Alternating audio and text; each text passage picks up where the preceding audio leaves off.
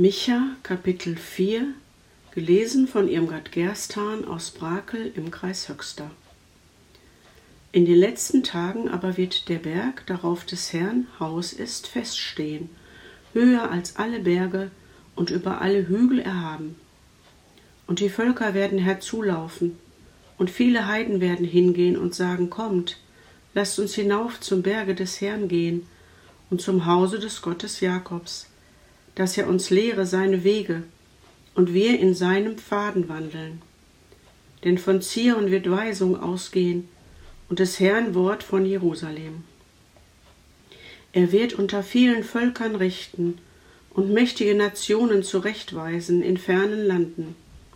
Sie werden ihre Schwerter zu Flugscharen machen und ihre Spieße zu Sicheln.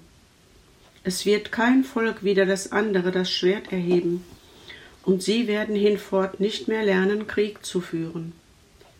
Ein jeder wird unter seinem Weinstock und Feigenbaum wohnen, und niemand wird sie schrecken, denn der Mund des Herrn Zebaoth hat's geredet.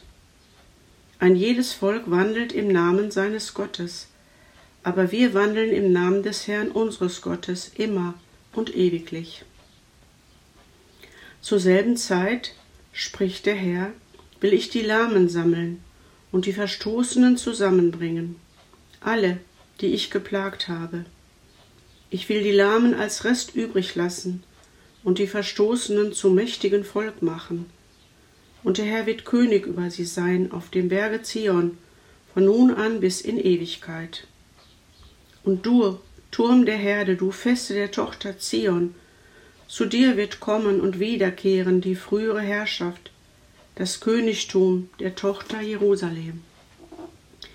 Jetzt aber, warum schreist du denn so laut? Ist kein König bei dir? Und ist dein Ratgeber fort, dass dich die Wehen erfasst haben wie eine Gebärende? Leide doch solche Wehen und stöhne, du Tochter Zion, wie eine Gebärende. Denn jetzt musst du zur Stadt hinaus und auf dem Felde wohnen und nach Babel kommen. Dort wirst du errettet werden. Dort wird dich der Herr erlösen aus der Hand deiner Feinde. Jetzt aber haben sich viele Heiden wider dich zusammengerottet und sprechen, Zion sei entweiht, unsere Augen sollen sich daran weiden.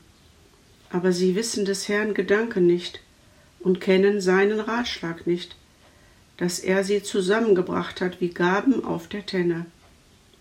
Darum mache dich auf und drisch, du Tochter Zion, denn ich will dir eiserne Hörner und eherne Hufe machen und du sollst viele Völker zermalmen und ihr Gut dem Herrn weihen und ihre Gabe dem Herrscher der ganzen Welt. Jetzt aber zerraufe und zerkratze dich, denn man belagert uns und schlägt den Richter Israels mit der Rute auf die Backe.